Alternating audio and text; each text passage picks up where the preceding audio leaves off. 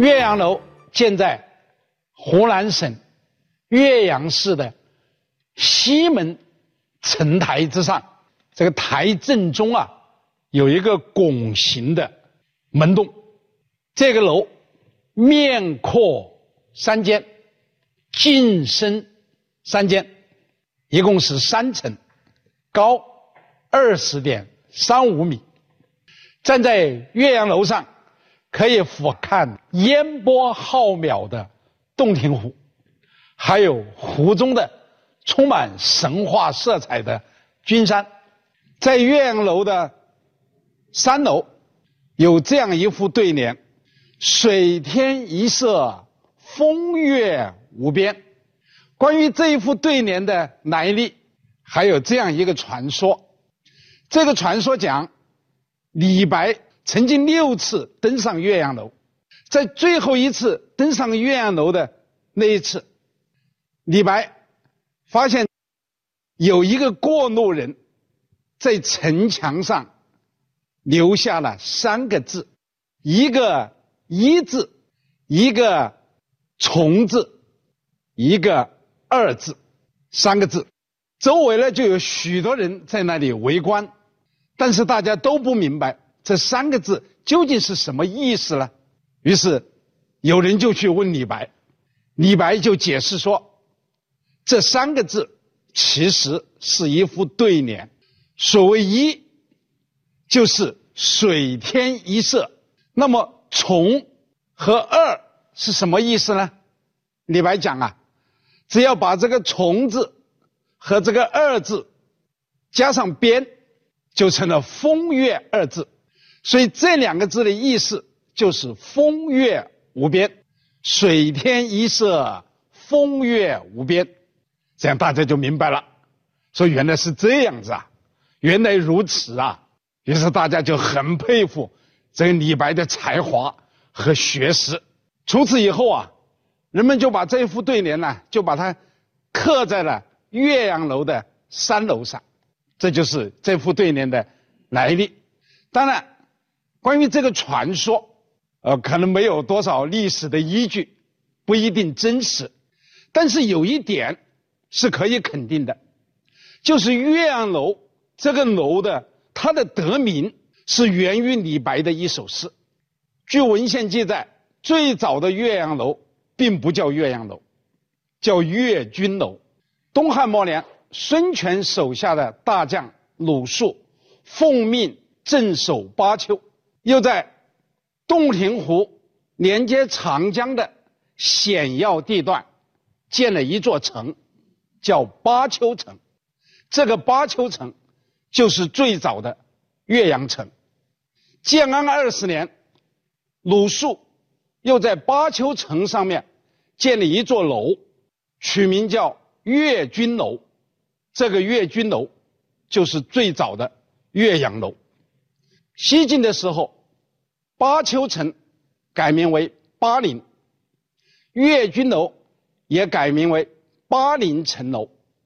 隋唐之际，巴陵城楼被毁。唐玄宗开元三年，著名诗人、宰相张悦贬官岳州，为岳州刺史。他在一片废墟上重建巴陵城楼。这个时候，由于中国南北早已统一，巴陵城楼不再具有军事上的功能，它成了一座纯粹的观景楼。张悦在岳州期间，就经常与一些文人墨客在此登楼赋诗。张悦之后，巴陵城楼就比较知名了。唐代诗坛上的一些牛人。都先后来过这里，例如另一位著名的宰相诗人张九龄，还有诗仙李白，还有诗圣杜甫，还有诗隐孟浩然，还有这个诗豪刘禹锡，还有诗家夫子王昌龄，还有五言长城刘长卿，还有写过夜半钟声。到客船的张继，还有韩孟诗派的领袖人物韩愈，还有元白诗派的领袖人物元稹、白居易，还有著名的朦胧诗人李商隐等等，都先后来过岳阳楼。如果这些著名的诗人同时来到岳阳楼的话，那就可以称为唐代诗坛的华山论剑呐。据清代著名学者王琦的《李太白脸谱》记载，李白曾经三次来洞庭湖。我本人根据李白的作品来考证，李白应该是四次来洞庭湖，其中第一次、第四次是游洞庭湖，第二次是办事，第三次是路过。李白。第四次来洞庭湖呢，就写了很多诗，其中有一首就是“与夏十二登岳阳楼，楼观岳阳尽，川迥洞庭开。雁引愁心去，山闲好月来。”这是中国古典诗歌当中第一次出现“岳阳楼”这三个字。由于李白的名气很大，这首诗又写得很好，所以从此以后，这座楼就叫岳阳楼了。所以讲啊，岳阳楼的得名与黄鹤楼的得名是一样的，都是由于文学。孟浩然的《望洞庭湖赠张丞相》这首诗，就是在这个时候写的。这个张丞相就是指张九龄。我们来看看这首诗：八月湖水平，涵虚混太清。气蒸云梦泽，波撼岳阳城。余既无舟楫，端居此圣明。坐观垂钓者，徒有羡鱼情。这首诗的前半节就是写洞庭湖，啊，写的很壮观，很有气势。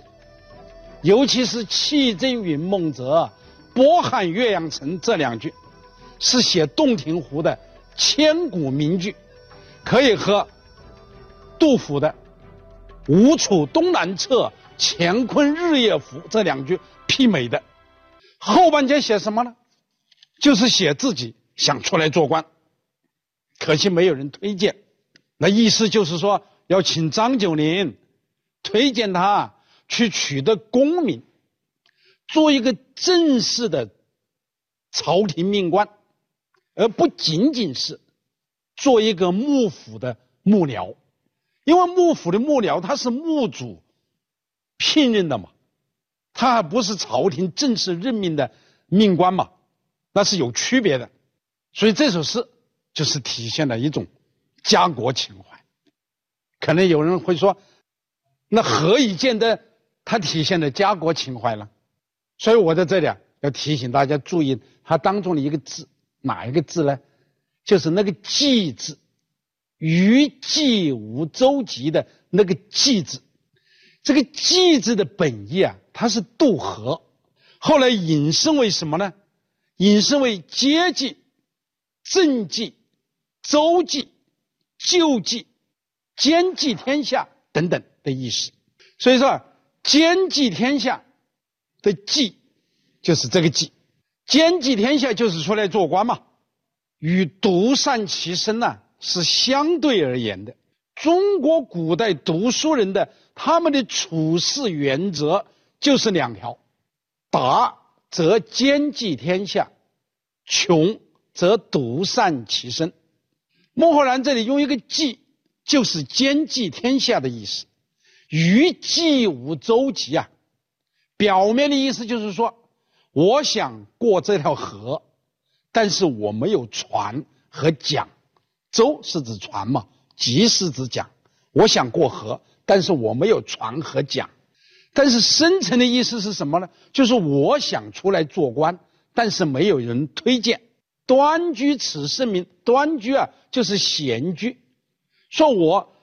生活在这样一个有作为的圣明的朝代，我居然闲居无所事事，这是有愧于这个时代的，有愧于这个圣明的朝代的。但是我有什么办法呢？做官垂钓者，徒有陷于情嘛。就是说，我想出来做官，但是没有人推荐。就像那些钓鱼的人呐，那些人在河边上钓了那么多的鱼，我很羡慕他，但是我没有钓钩啊，我钓不到鱼啊，所以我只能羡慕那些有钓钩的，而且钓到了很多鱼的人。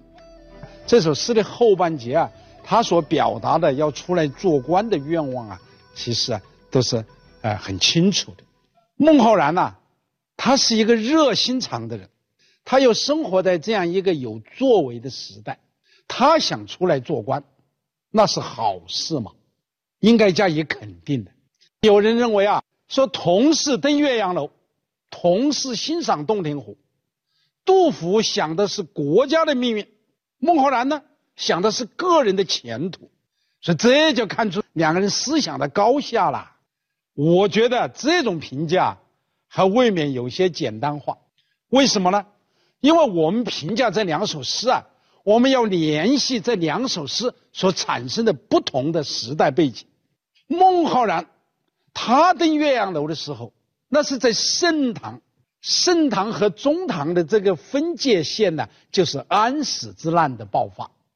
安史之乱爆发之前是盛唐，安史之乱爆发之后就转入中唐了。孟浩然登岳阳楼的时候，他还是盛唐。